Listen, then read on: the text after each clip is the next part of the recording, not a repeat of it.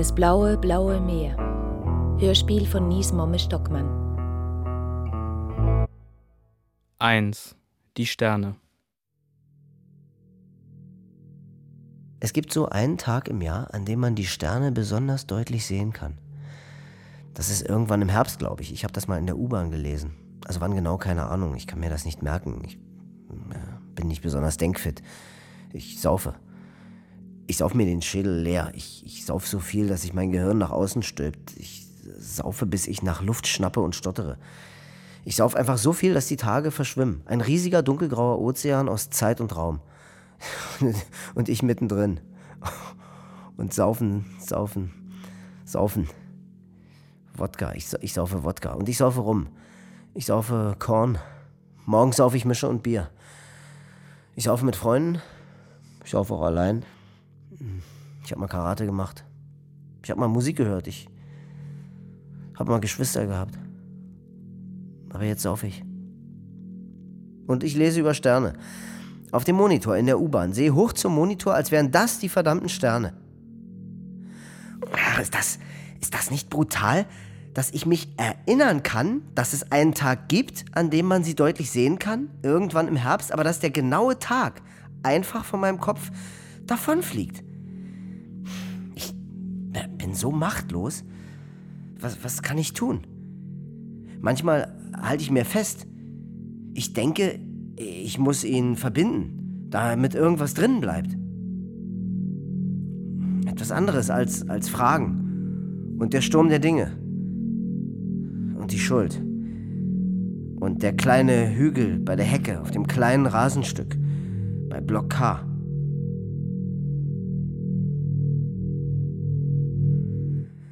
Es hilft nichts. Auf dem Weg nach Hause habe ich das Datum vergessen. Für immer weg. Ein riesiger, dunkelgrauer Ozean.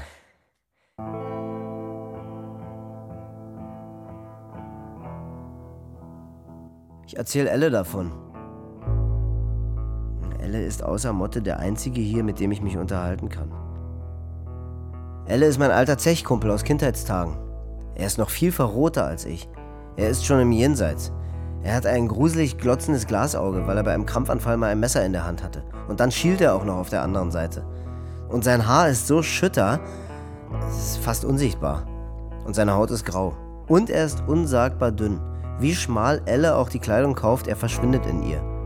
Sieht ganz unwirklich aus, als wären seine Glieder aus, aus Zweigen. Die Kinder hier machen schon Reime auf ihn. Aber Elle ist ein grundguter Mensch wenn, wenn etwas schön ist, dann kann es passieren, dass er es nicht erträgt und dicke Tränen aus seinem Auge fallen. Er wird dann ganz gerührt und nimmt einen in den Arm und die ganze Welt hört für einen kurzen Augenblick auf mit ihrem Tanz und alles scheint vernünftig und sortiert. Wir stehen auf dem immer leeren Wohnblockspielplatz. Sein Haar flattert wild, obwohl man keinen Wind spürt und er glotzt mich an wie eine Kröte. Es dauert ewig, bis er antwortet. Sterne? Ja. Ich verstehe nicht, was du meinst. Gibt's doch hier gar nicht, oder? Na klar gibt's hier Sterne. Ich glaube, hier gibt's keine Sterne. Ich habe hier noch nie Sterne gesehen. Oder? Ja, na, weil die Siedlung so scheiß hell ist. An Tagen ohne Mond sieht der Himmel tatsächlich hin und wieder fast schwarz aus. Nur ein schmales purpurnes Band schwebt dann über der Siedlung. Naja, also findest du es nicht merkwürdig, dass man hier nie Sterne sehen kann?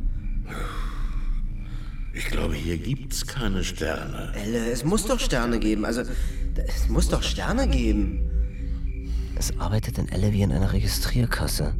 Es knirscht und zischt, es brodelt. Dann steht kurz auch die Pupille seines rechten Auges still und er sagt das, was er immer sagt in solchen Situationen. Ey, Kannst du mal gucken, ob mir da hinten hier hinten ein Zahn fehlt? Ich, ich habe irgendwie überhaupt kein Gefühl mehr im Mund. Weg hier. Ich ertappe mich manchmal, dass ich das eine ganze U-Bahnfahrt übersage. Weg, weg, weg, weg, weg, weg, weg. Ich will weg hier, wo die Leute denken, Sterne gibt es nur in Märchen. Ich will hier nur noch weg und alles vergessen. Es gibt da so einen Tag. Da kann man die besonders deutlich sehen. Weißt du, warum mir die so wichtig sind, Elle? Elle hat schon nichts mehr im Blick. Ich werde sie sehen, Elle. 2. Die Siedlung. Zu den Menschen hier. Das ist schnell erzählt. Sie wohnen hier, sie leben hier. Sie bewegen ihre kaputten Körper durch die kaputten Straßen. Hier kann man einkaufen, hier wohnen die Familien und Freunde, hier arbeitet man. Man braucht seinen Körper nie irgendwo anders hinzubewegen, immer hier. Die Siedlung, ein gigantischer Sarg aus Stahlbeton. Als Menschen kommen sie rein, raus kommen sie verrückt, einsam und zerrissen. So sind sie. Alle. Hier im Block gibt's einen, der den ganzen Tag an der Ecke steht. Sommer und Winter. Block 10, neben einer Pappel. Wenn eine Frau das Gebäude verlässt, schreit er. Ficken, ficken, ficken, ficken, ficken, ficken! Oder Fotze, Fotze, Fotze! wenn ein Mann rauskommt. Einen guten Abend wünsche ich. Oder guten Morgen oder, oder was auch immer. Kommt ein Paar raus, dann steht er Höllenqualen aus. Wie soll er sich denn verhalten? Ja, und für mich ist es ähnlich. Das Leben ist mein Paar. Ich bin gefangen zwischen der Idee vom Ausbruch, raus hier, schnell, schnell, schnell, egal wie, und der vom Selbstmord. Fotze, Fotze, Ficken, Ficken steht für den Ausbruch aus der Konformitätsgravitation der Wohnsiedlung, wohingegen Guten Morgen, der Herr, wohnsiedlungskonform ist. Eben genau wie der Selbstmord. Die Leute bringen sich hier ständig um. Andauernd halten Polizeistreifen mit rotierenden Lichtern vor blutigen Pfützen. Das Herunterspringen ist im sozialen Wohnungsbau der physikalischen Gegebenheiten wegen natürlich beliebt. So strukturiert, dass alles leichter geht, eben auch der Suizid. Alles ist funktional. Das ist die Konformitätsgravitation der Siedlung. So sind sie. Alle. Dachte ich. Dann dieser eine Tag. Ich wache morgens auf, ich will nach meiner Decke greifen und merke, es gibt keine Decke. Dafür gibt's stacheliges Gestrüpp, denn ich habe die Nacht über in einer Buchsbaumhecke geschlafen und witzigerweise, haha, steckt eine Nagelschere in meiner Hand und ich denke, äh, jetzt reicht's. Ende. Ich gehe runter in die Waschküche und wickle eine der gelben Plastikwäscheleien ab, was verflucht schwer ist und wickle mir damit an dem einen Ende, obwohl das andere Ende noch dranhängt, an einem Eisenhaken einen Strick. Ich fluche, weil ich das andere Ende nicht abbekomme, meine Hände zittern, weil ich auch noch nicht getrunken habe und sie sind blutig von der Buchsbaumhecke. Zufällig habe ich eine Nagelschere dabei und versuche damit die scheiß Wäscheleine abzuschneiden, aber das klappt einfach nicht. Die Schere geht kaputt. Ich fluche und reiße an der Leine, ich, ich weine auch, ich tobe. Verfluchte Dreckspisse, Wichser, Ficke! Scheiße! Und dann steht sie da.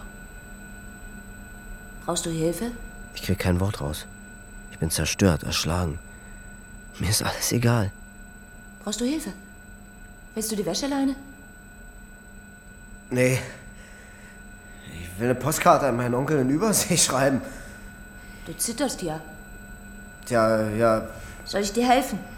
nee. Ich brauch die Leine nicht mehr. Dann sieht sie mich an. Und dann sagt sie, Scheiße. und jetzt sehe ich sie an. Ich meine, jetzt sehe ich sie an. Und denke, nee, gut. Und dann wurde alles anders. 3. Norwegen. So, jetzt sag ich's ihr. Mutter, Was denn? nix. Irgendwas ist doch. Ach, ähm, keine Ahnung. Ich denke, ich kann ihr das nicht sagen. Nie, nie, nie. Fährst du eigentlich Ski? Nee? Du? Früher.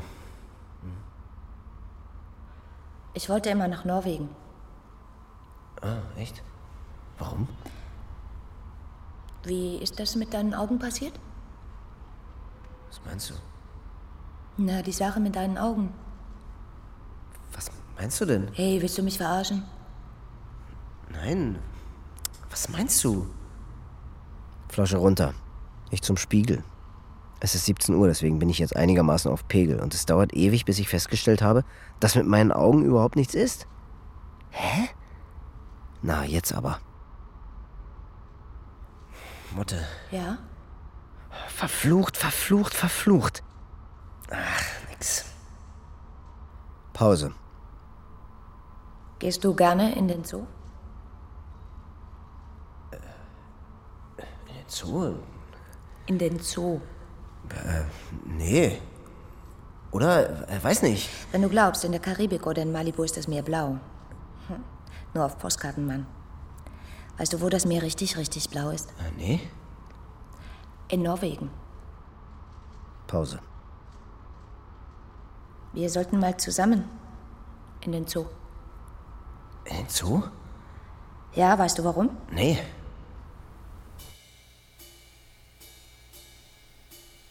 Also ich verstehe gar nichts mehr. Motte, du bist ein Sturm. Du bringst mich um den Verstand. Ich rotiere, ich weiß gar nichts mehr. Äh, Ist mein Kopf noch auf den Schultern? Bitte hör auf. Äh, Nein, bitte, mach weiter. Bitte. Weißt du, was ich hab? Motte hat etwas, was unglaublich viel wert ist hier.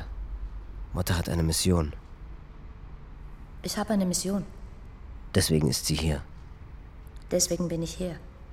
Jetzt guckt sie mich direkt an. Kennst du den alten Mese von drüben? Ach, der hier von den Zeugen Jehovas, der mit der Frau, die im Rollstuhl. Genau der. Ja, Wegen dem bin ich hier. wegen dem bist du hier. Ja? Warum? Was ist bloß mit deinen Augen los? Hey, ich. Okay, wieder Flasche runter, wieder vor den Spiegel, wieder nix. Ich zeig dir was. Soll ich dir was zeigen? Nicht lachen, kein Mitleid. Sie zieht sich den schlabbrigen Pullover aus. Unrasierte Achseln. Sie zieht ihr Unterhemd aus. Sie ist nackt, ganz einfach so. Und ich denke, oh, verflucht, oh, verflucht. Wie wunderschön. Sie schämt sich kein bisschen, einfach so. Siehst du das? Was ist das? Ja, was ist denn das? Völlig idiotisch, ich sage es. Äh, Narben. Sie pfeift anerkennt. Sie hat überhaupt kein Problem mit ihrer Nacktheit. Sie guckt mich an. Sie ist so voller Würde und Stolz und mit einem Funken Trotz.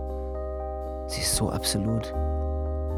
Und zum ersten Mal denke ich, hier ist jemand, der ist stärker als Draht. Stärker als Beton, stärker als Stahl und alles hier. Motte, 19 Jahre alt, Wohnsiedlungsprostituierte. Es glänzt und strahlt. Ein verfluchtes Stück Himmel. Du sollst mich nicht so ansehen. Mit diesen Augen. Und dann zieht sie sich wieder an. Und ich gucke auf die Garagen und alles ist wie vorher. Ich will fragen, wie das passiert ist. Sie sagt nur, Ja, und ein Feuer huscht ihr über die Pupillen. erst Mese, dann ab ans Meer, ans blaue, blaue Meer. Hast du einen Traum?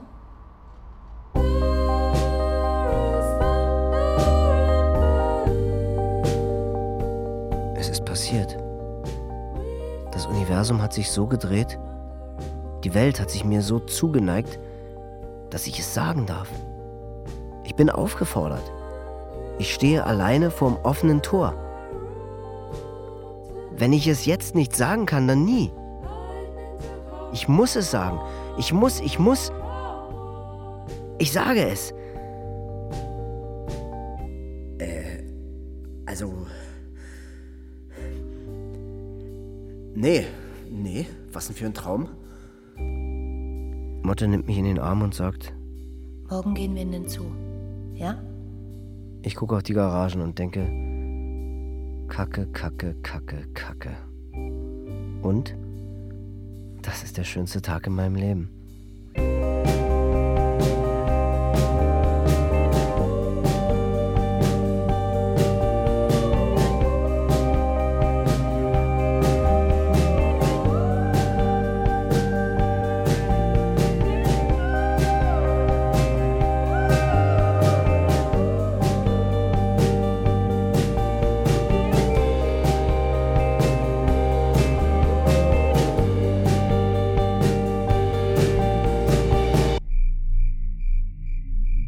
Später erzähle ich Elle davon. Findest du nicht, dass Motte total schön ist? Er glotzt wie eine Kröte. Es dauert ewig, bis er antwortet. Wer ist Motte? Mann, Elle, das Mädchen, das immer im Block F rumhängt. Du hast sie bestimmt schon dreimal getroffen. Und ich erzähle dir ständig von ihr. Ach, Die will weg. Nach Norwegen. Vielleicht gehe ich mit. Weg hier. Weg? Warum? Warum? Elle. Warum? Pause. Zisch. Ratter. Brodel. Ey, ich, ich glaube, ich habe mir im Schlaf hier die Kopfhaut aufgekratzt. Ist das blutig? Kannst du mal gucken? 4. Kaputt. Vorhin habe ich gesagt, ich hätte nur Elle und Motte, mit denen ich richtig sprechen kann. Das stimmt gar nicht. Es gibt noch jemanden, den ich immer vergesse, weil wir eigentlich nicht wirklich miteinander reden. Ulrike. Ich rede immer nur zu Ulrike und sie sagt keinen Ton. Ulrike ist in mich verliebt. Sie ist erst 14. Ich glaube, Ulrike ist in mich verliebt. Oder in meine Depression. Sie hängt jedenfalls an meinen Lippen. Obwohl aus denen überhaupt nichts rauskommt außer pestilenter Atem. Aber das ist wohl das deutlichste Zeichen, dass sie in mich verliebt ist. Tut mir so leid. Man kann es sogar am Hausflur hören, wenn ihr Vater sein schimmliges altes Männerding in sie hineinsteckt. Es quietscht und schwelt. Als würde das Haus gleich detonieren, kommt es einem vor. Unter der Spannung, unter dem Unrecht. Sie ist so klein, ich habe manchmal Angst, sie könnte in der Mitte auseinanderbrechen, nur so vom Dastehen. Sie ist dieser Welt überhaupt nicht gewachsen. Mann, erbarme sich doch jemand und drehe den Hals um. Was soll ich tun, Ulrike? Soll ich dich umbringen? Vom Dach schubsen? Ulrike und ich stehen manchmal auf dem Dach. Wir starren in den Himmel und rauchen. Sie kriegt nie ein Wort raus. Es hat ihr einmal fast das Herz gebrochen, als ich ihr von Motte erzählt habe. Das konnte man sehen. Also in dem, den, den Moment, in dem ihr Herz gebrochen ist, fast, meine ich. Ulrike? Du bist kaputt. Ulrike guckt mich mit ihren riesigen Augen an. Wenn du was trinken würdest, dann würdest du vielleicht mal aus Versehen vom Dach fallen. Ulrike guckt mich an. Ich mag dich, Ulrike. Sie lächelt. Sie ist glücklich. Aber ich liebe Mutte. Knirsch. Das war der Moment. Ich gebe ihr eine Zigarette. Sie schwitzt, obwohl es ganz kalt ist. Sie will lächeln, es geht nicht. Ihr Motor ist jetzt kaputt. Das alles, ihr Vater, das Schweigen der Leute, die Siedlung, haben sie geschliffen. Bis zu einer Sollbruchstelle. Und ich habe sie dann kaputt gemacht. Am selben Tag. Wir müssen weg. Was? Wir müssen weg. Warum? Ich Trottel, warum? Oh Mann. Wir sind alle irgendwie kaputt. Wie meinst du das? Ich Trottel, wie meinst du das? Oh Mann. Na, guck dich doch mal um. Quatsch.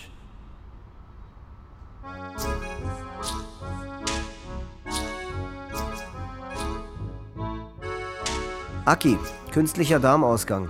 Warze, beim Übersteigen vom Siedlungszaun Hoden abgerissen. Besonders kacke, weil das Tor war auf. Bruder, vier Finger weg seit Silvester 2003.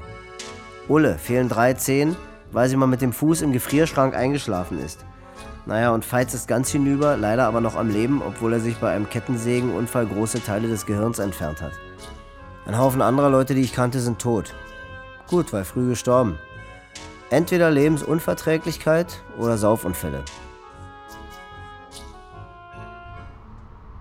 Und du doch auch. Und? Ja, weiter so oder was? Ich bin mal betrunken ins Gleisbett gefallen. Irgendwie wieder hochgekommen, also keine Ahnung wie, den ganzen Weg nach Hause wohl auf dem gebrochenen Fuß, habe ich nichts gemerkt. Ich war so betrunken. Am nächsten Tag war der Fuß dann ganz blau. Bin ich damit ins Krankenhaus. Was ist denn jetzt mit meinem Fuß? Äh, wie viel trinken Sie so? Hä? Am Tag? Keine Ahnung. Na, so ungefähr. Nee, wirklich, Doc, keine Ahnung. Machen Sie mal eine Prognose.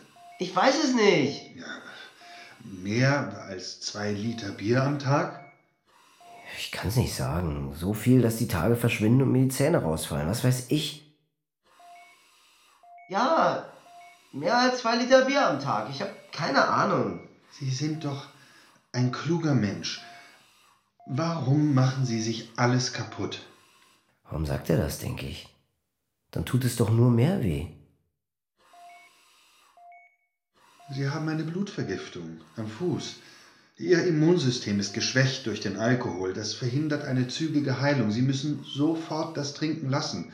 Sonst. äh, Was soll ich sagen? Haben sie den Fuß abgenommen. Nekrose.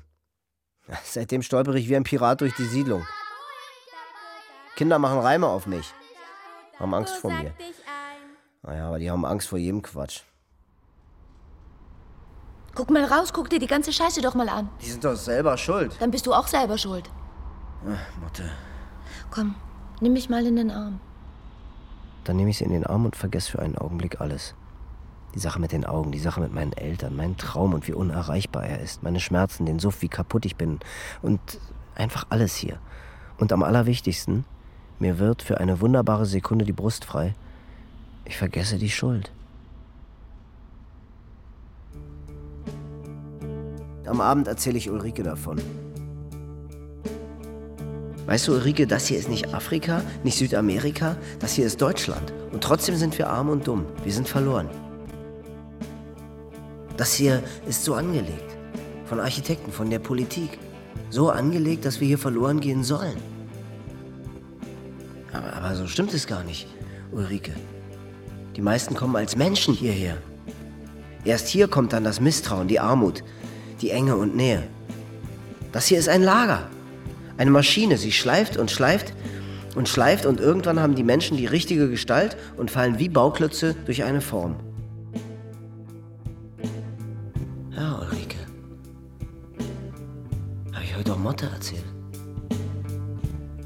Und dann hat Motte gesagt, nimm mich mal in den Arm. Und dann habe ich sie in den Arm genommen. Und es war das Schönste, was ich. Also so habe ich mich noch nicht gefühlt. Gut. Frei. Angekommen.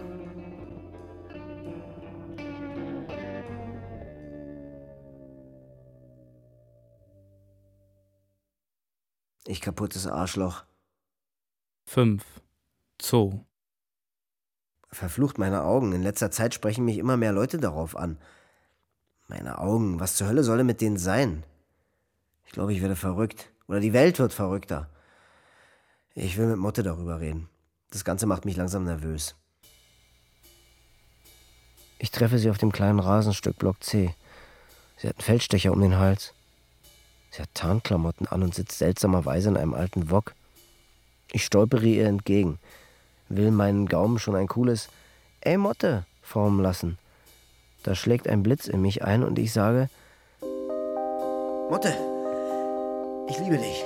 Und sie sagt, ohne den Feldstecher runterzunehmen, Ich liebe dich auch. einfach so. Als wäre es das Selbstverständlichste von der Welt. Und ich dann so, ähm, also, äh, und Motte dann, Lass uns in den Zoo gehen.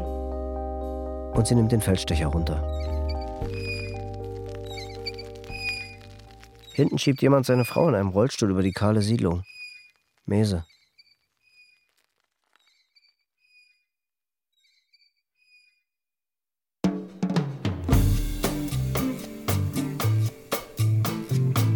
Motte streicht mir über meine klebrige Stirn.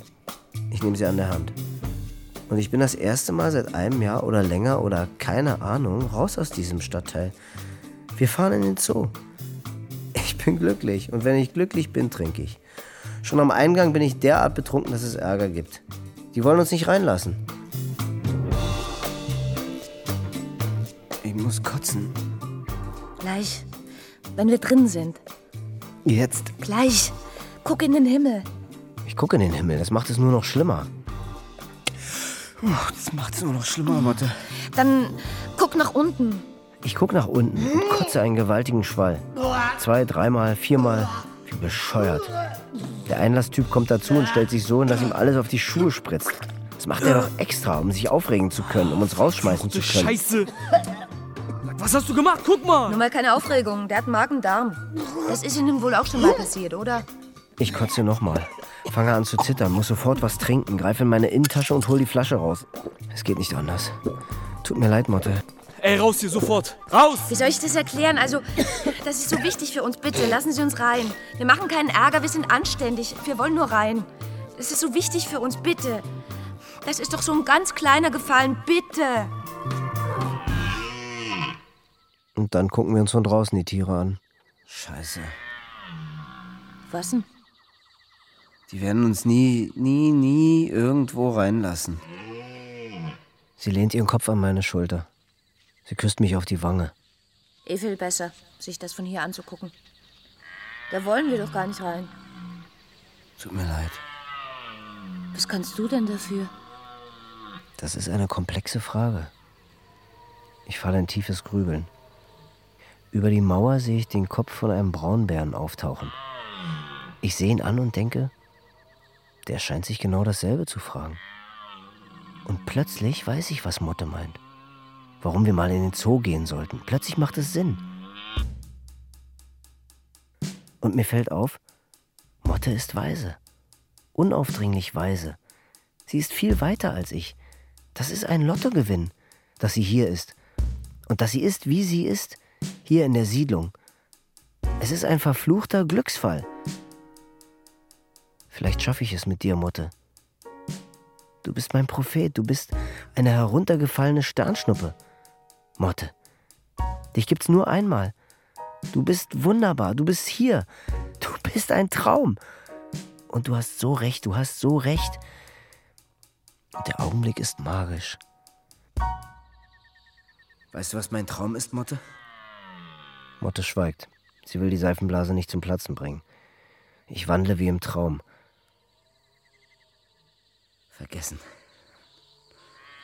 Du vergisst doch ständig alles. Nein, das meine ich nicht.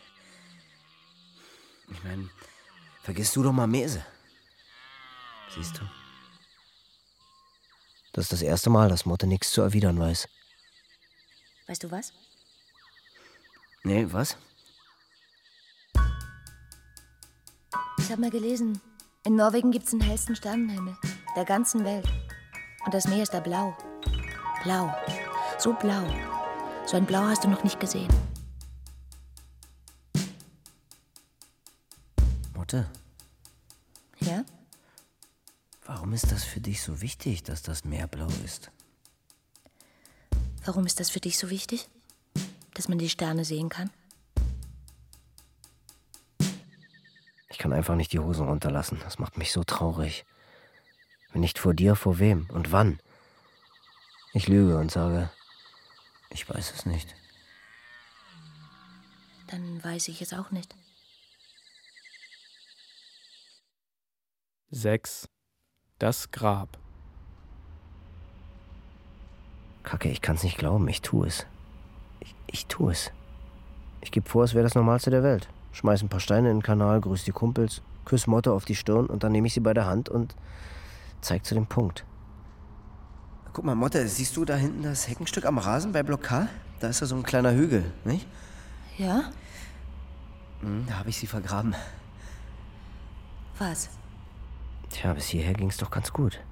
Tja, ähm, Was hast du da vergraben? jetzt wird's schwieriger. Ähm, ja, also. Scheiße. Ah. Mann, was zur Hölle ist bloß los mit mir? Ich kann dir das nicht sagen. Darko, das wird langsam. Nein, ich meine noch nicht. Noch nicht, meine ich. Noch nicht? Ich kann verstehen, dass Motte komisch draufkommt. Ein Haufen kranker Scheiße passiert in der Siedlung. Ich, ich möchte erst, dass du jemanden kennenlernst. Hier, genau wo wir gerade stehen, auf den Platten vor dem Haus C zum Beispiel. Hier, wo so ein dunkler Fleck ist, da ist Frau Jenowitsch verbrannt. Ihr Mann hat sie, als sie schlief, angezündet. Später vor Gericht hat er gesagt, er wollte sie eigentlich vorher erschlagen, aber er hätte das irgendwie vergessen.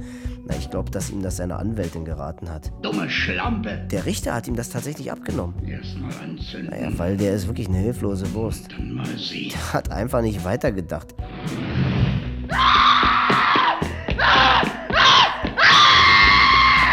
Jenovic ist rausgerannt, das ganze Treppenhaus runter vor die Siedlung und man konnte sie über den ganzen Kilometer der Siedlung schreien hören. Und dann gab es auch eine gigantische, kegelförmige Rauchsäule. Man konnte sie in der Stadt sehen und sogar in den Kellern riechen. Irgendwie war ich neidisch. Zu Teilen lag sie da unten kaputt und zu anderen Teilen beendete sie aber gerade ihr trauriges Dasein, indem sie über den Dächern tanzte. Dass ich jemand kennenlerne? Ja. Meine Mutter. Deine Mutter. Ja. Ich dachte, die wäre tot. Seltsam, darüber haben wir nie gesprochen. Nee, nicht so richtig. Das mit der Jenovic ist kein trauriger Einzelfall. Das hier ist ein Biotop der Perversion. Hier sind die genau richtigen klimatischen Bedingungen. Es gibt hier auch so jemanden, der hat eigentlich ein ganz witziges Hobby. Der schreibt die ganz kranken Straftaten auf so eine kleine Messingtafel am Siedlungseingang. Alles ganz genau datiert und so. Die Grünen haben das schon zwei, dreimal abgenommen. Er hat es immer wieder aufgehängt und dann haben sie es irgendwann hängen lassen. Häufig sind ja die Leute, die so eine kranke Scheiße machen, gar nicht alleine, sondern die sind zu zweit oder zu dritt. Ich frage mich dann immer, wie entsteht denn das? Wie finden die denn zueinander? Oh Mann, ist das albern. Raus damit. Okay, okay, okay. Also, ich würde es toll finden, wenn du mir mal auf den Rücken spritzen könntest. Echt? Ach, das kannst du haben, kein Problem. Ist ja albern, dass mir das so, so schwierig rauskommt. Mann, ey, wir sind doch. Oder? Okay, jetzt du. Ich weiß nicht. Na los, Ich weiß nicht, das ist mir wirklich. los jetzt. Na gut. Also, ich würde es toll finden, wenn du mir den Penis abschneiden würdest. Zwei kleine Auszüge aus der Tafel. Michi und Klaus, schwules Pärchen, sehr charmant, haben Brody, einen kleinen Jungen, der unter mir wohnte, entführt. Haben ihn wochenlang missbraucht und dann haben sie ihn, als wollten sie das Ganze vergessen, im Kofferraum ihres liebevoll restaurierten pinkfarbenen Opel Rekord am Rand zu einem kleinen Wäldchen stehen gelassen. Was machen wir denn jetzt, Da Klaus? ist er dann nach unvorstellbaren Qualen und unter schrecklicher Angst verdurstet. Es wird alles gut werden, Schätzchen. Guck mich an. Es wird alles gut, okay? Okay. Ich liebe dich, Michi. Klaus hat das Auto abgeholt und ist noch eine Woche oder so mit der Kinderleiche hinten drin rumgefahren. Er hat die Kurven nicht so scharf genommen, damit es nicht so poltert. Mehr ist ihm nicht eingefallen. Beide haben vor Gericht immer wieder beteuert, dass sie das gar nicht wollten. Dass sie das gar nicht wollten. In aller Kürze noch einen zweiten. Manfred hat 20 Jahre lang Beine von Schaufensterpuppen geklaut, auf die er masturbiert hat. Das hat ihm aber irgendwann nicht mehr gereicht. Ich lasse das so stehen. Vielleicht kommt ja mal jemand in die Siedlung und guckt sich das an. Das Schild und stellt Fragen.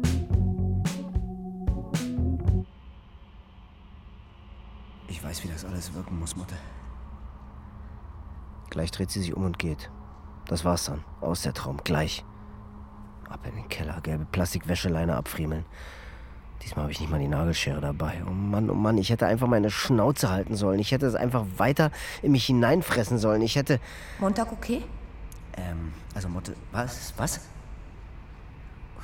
Oder ist Montag schlecht? Nee! Was ist denn los mit dir? Nix. Es ist alles gut. Du zitterst dir total. Ach, ja? Und deine Augen. 7. Ulrike. Hinten taucht eine Meute Kinder auf. Deutsche Kinder. Rotzig, bleiben unter sich. Schon mit drei spucken die vor den Türken und den Russen aus. Die Kinder tragen so kleine Arztkoffer und spielen unanständigen Kram. Mitten auf dem Rasen tropfen kleine Arztnasen auf kleine nackte Patientenkörper und das in dieser scheiß Kälte. Auf einem Koffer steht, wer hier reinguckt, ist behindert. Es werden immer mehr, habe ich das Gefühl. Obwohl so viele von ihnen wegkommen und erdrosselt auf Friedhöfen und in Parks rumliegen. Jetzt sehen sie uns. Scheiß Kinder, was soll ich machen? Ich hätte Lust, mir die Beinprothese abzuschrauben und sie hinter ihnen herzuwerfen. Das würde dir einen Scheiß kratzen. Motte, ich finde, deine Narben sind schön. Die sind nicht schön. Die sind hässlich. Nee, Motte, die sind wirklich. Hör sofort auf, das zu sagen. Okay, okay. Die sind nicht schön, die sind hässlich. Sag das nie wieder. Die sind so hässlich, wie irgendetwas sein kann. Verstanden? Ja, okay. Wir setzen uns hin. Vor uns hockt ein einäugiger Hund mit einem schrecklichen Ausschlag und leckt sich die Eier.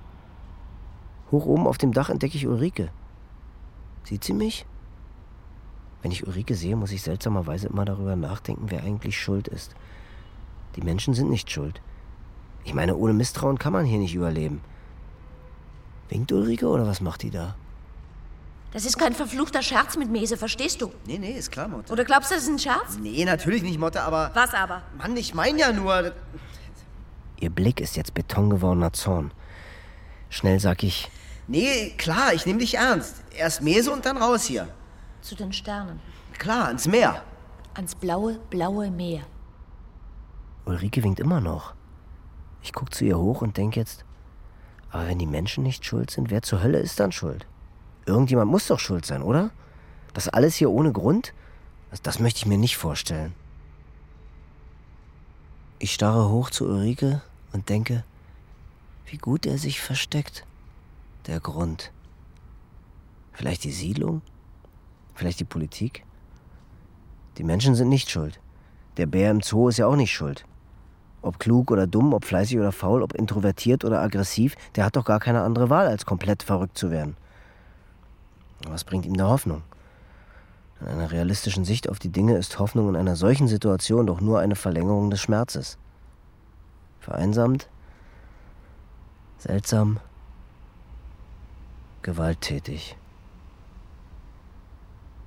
Sind es vielleicht die Wärter? Der Zoo? Die Käfige, die Besucher? Ulrike will mir irgendwas zeigen. Sie fummelt an ihrem Pullover rum, irgendwas an ihrer Jacke. Hä? Ist das eine Flasche? Winkt sie? Winkt sie mich rüber? Was will sie von mir? Motte kickt den Hund. Der jault nicht mal. Zum ersten Mal, seit ich sie kenne, kommt mir der Gedanke, ich sollte ihr vielleicht irgendwie helfen. Ich meine, unter der harten Schale Zorn, da sitzt ein 19-jähriges, vernarbtes und mageres Ding. Von oben bis unten kaputt. Ich gucke sie traurig an und denke, wie soll ich dir bloß helfen? Ich bin ja nur einer, weniger als einer. Und als hätte sie meine Gedanken gelesen, sagt sie, Du musst nur da sein. Mehr nicht. Wenn du nicht mehr da bist, dann ist alles weg. sie nimmt mir die Dose aus der Hand und nimmt einen ordentlichen Hieb. Wir gehören zusammen. Ich spüre das. Wir können alles schaffen, wenn wir zusammenhalten. Sie sagt das mit so einer Bestimmtheit und guckt mich dabei an, dass es ist, als gingen mir zehn Sonnen auf. Als würde man mich mit warmem Badewasser befüllen. Ich habe das Gefühl, man kann alles, alles überdauern. Alles wird gut. Wir sind gut. Wir heilen diese Welt. Es, es gibt einen Ausweg, ein bisschen Hoffnung. Das ist nicht viel, das ist wenig. Aber hoffen ist nicht verboten. Hoffen kann auch nicht schaden. Ich habe das Gefühl, ich kann wieder hoffen. Motte ist glücklich und sagt, Deine Augen. Ulrike winkt und ich winke zurück. Ich lache sie an. Ich bin so glücklich. Dann springt Ulrike vom Dach.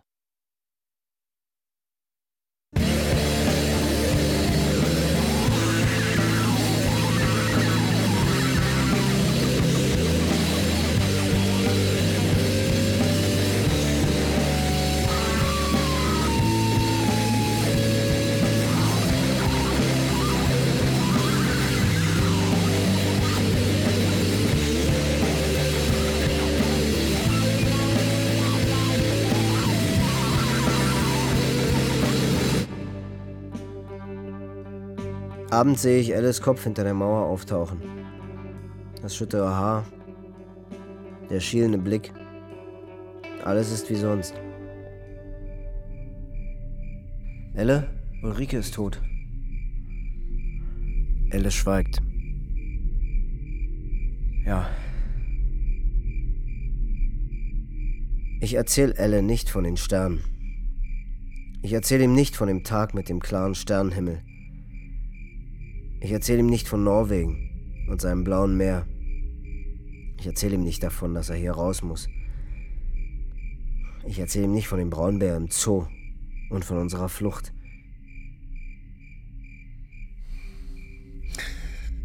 Taco. Ja? Er glotzt wie eine Kröte. Ratter, Zisch, Brodel. Das alles hier muss doch einen Grund haben. Oder? Ich reiche ihm die Flasche und sage, nein. Jetzt gibt's nur noch Motte und mich. 8. Bei Mama ist es noch am schönsten. Oh Gott. Ja. Scheiße. Mhm. Ja. Jetzt verstehe ich einiges. Ja. Ich kann verstehen, wenn du erstmal. Nee. Komm her. Motte nimmt mich in den Arm. Es ist Dezember. Ich warte schon länger nicht mehr auf den Tag mit dem klaren Sternenhimmel. Vorbei. Wir waren bei meiner Mutter. Wir stehen auf dem Wohnblockspielplatz und um uns herum schmilzt der Schnee. War sie. Ich weiß, was sie fragen will. Die einzige mögliche Frage nach dem Ganzen. Alles andere war ja offensichtlich. Ob sie schwanger war? Ja.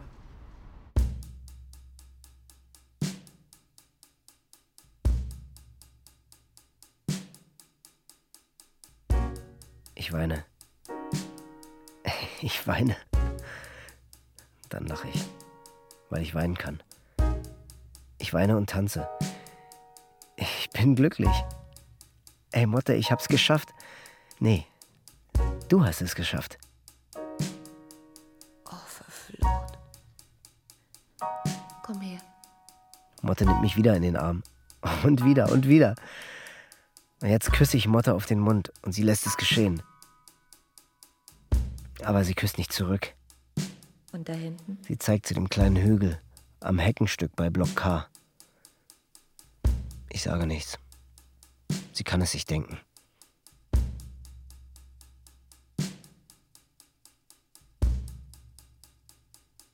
Nadja N. war aus Niedersachsen. Im Fernsehen zeigen sie immer die Menschen, die sowas tun. Babys erschlagen und verbuddeln. Und sie sagen in den Sendungen, und die Menschen, die sie sehen, denken, Leute, die sowas tun, sind so stumpf. Aber ich bin nicht stumpf. Ich bin schrill und spitz. Und ich leide. Und es vergeht kein Tag, an dem ich nicht darunter leide. Ich will vergessen. Ich würde nicht so weit gehen zu sagen, ich sei ein Opfer. Aber ich weiß manchmal nicht genau, ob ich schuld bin. Manchmal sehe ich, wie sie schwankend am Balkon steht. Meine Mutter. Und dann stelle ich mir vor, wie ich sie anrufe. Das geht ganz gut. Hallo Mama. Sie ist vom Alkohol so steif und stumm, dass ein wirkliches Ähm, Gespräch also- wahrscheinlich genauso laufen würde. Ja, also ich rufe an, nur um dir zu erzählen, ich kann das alles nicht mehr aushalten. Kannst du das verstehen? Sie würde sagen, Ja. Hast du meinen Brief gelesen? sie würde sagen,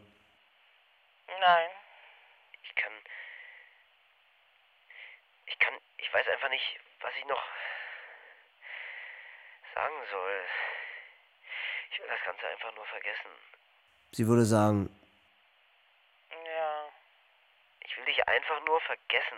Sie würde sagen, ja, das wird niemals gehen. Ich will dich einfach nur vergessen und das wird niemals gehen. Mehr habe ich dir nicht mehr zu sagen.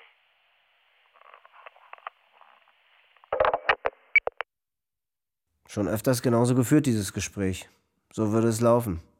Ah, genau so. Ich brauche es nicht führen. Haargenau so.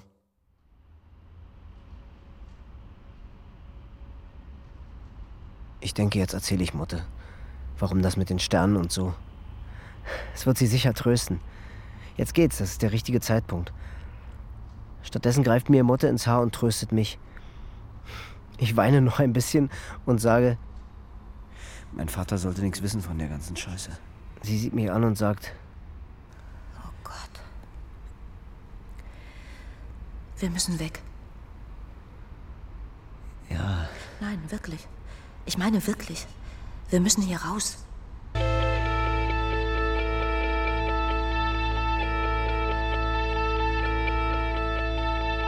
ich sage nichts. Seit ich mit Motte über Norwegen gesprochen habe, stand ich schon so oft an der Grenze der Siedlung und hab rausgeguckt, als erstrecke sich da draußen ein gottverdammter Flammensee. Vor mir nichts als Angst. Hinter mir die freundliche Überschaubarkeit einer Welt aus Quadraten und tausend Händen, die mir Flaschen reichen. Es hatte gar nichts mehr von unserem Spiel. Mese. Und dann raus hier. Puh, oh, ich bin erstmal beruhigt. Ich sage, ich liebe dich. Und denke, jetzt wird alles gut. Wir beide, Motte, was? Wir beide hier. Ohne den anderen nix. Untergang, Chaos, Sturm, Ozean. Aber so, zu zweit, wir können alles schaffen. Wenn wir zusammenhalten, ey, Motte, wir beide.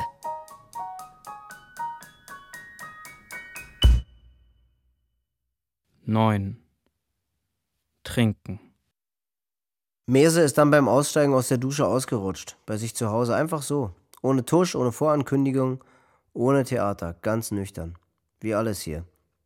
Hat sich den kompletten Rippenbogen einmal quer rübergebrochen und konnte sich nicht bewegen. Lag eine ganze Weile zu Hause rum und ist verdurstet. Keinen halben Meter von seinem chromgoldfarbenen Wasserhahn mit Bewegungssensor und Kreuzgriffarmaturen, der bei jedem von Meses ächzenden Versuchen, sich zu bewegen, einen saftigen, leckeren Strahl sprudelnden Wassers abgegeben hat. Seine Frau war in der Reha. Rufen konnte er nicht. Wen hätte es auch interessiert? Wie eine Hyäne ist Motte erst noch um seinen Block geschlichen, weil er seit Tagen nicht mehr rausgekommen ist. Sie hat geweint und gelacht. Tagelang. Ich glaube, so richtig hat sie es erst begriffen, als die Wohnung weitervermietet wurde. Motte? Einfach so. Befreit. Leer. Aber befreit. Befreit.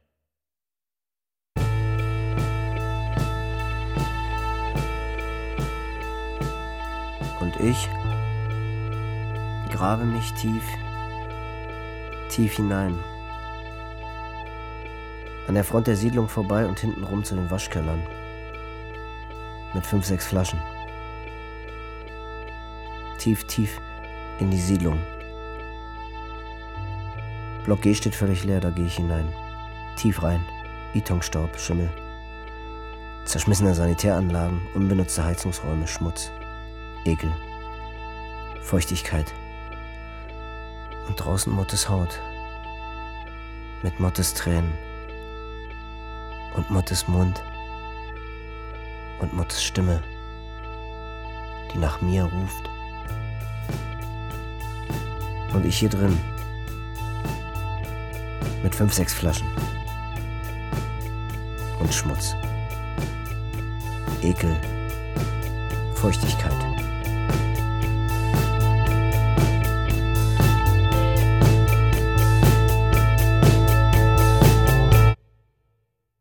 Zehn.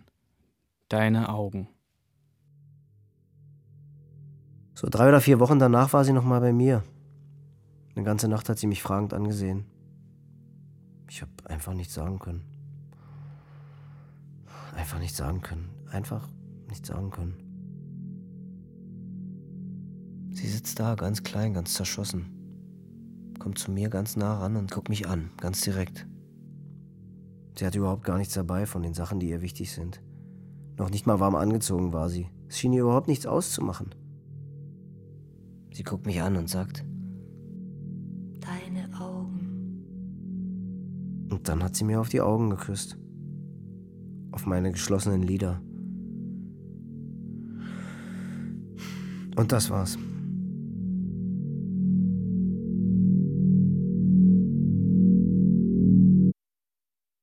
Elf. Die Sterne.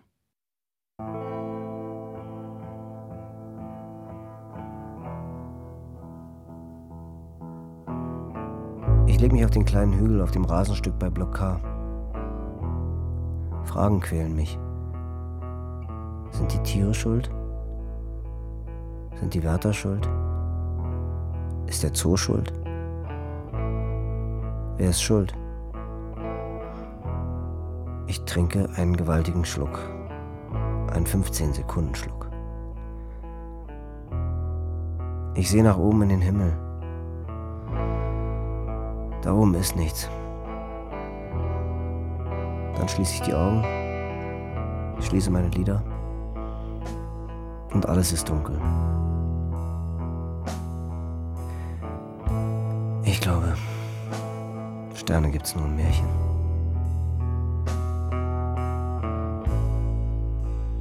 Möchte irgendwas für dich sein.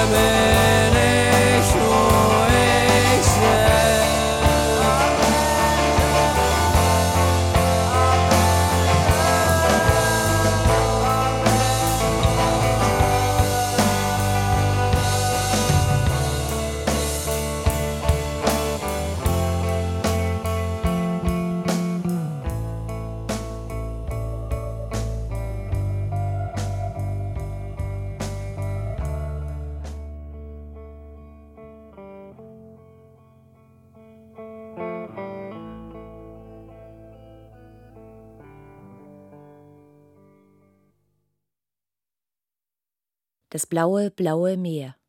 Hörspiel von Nies Momme Stockmann.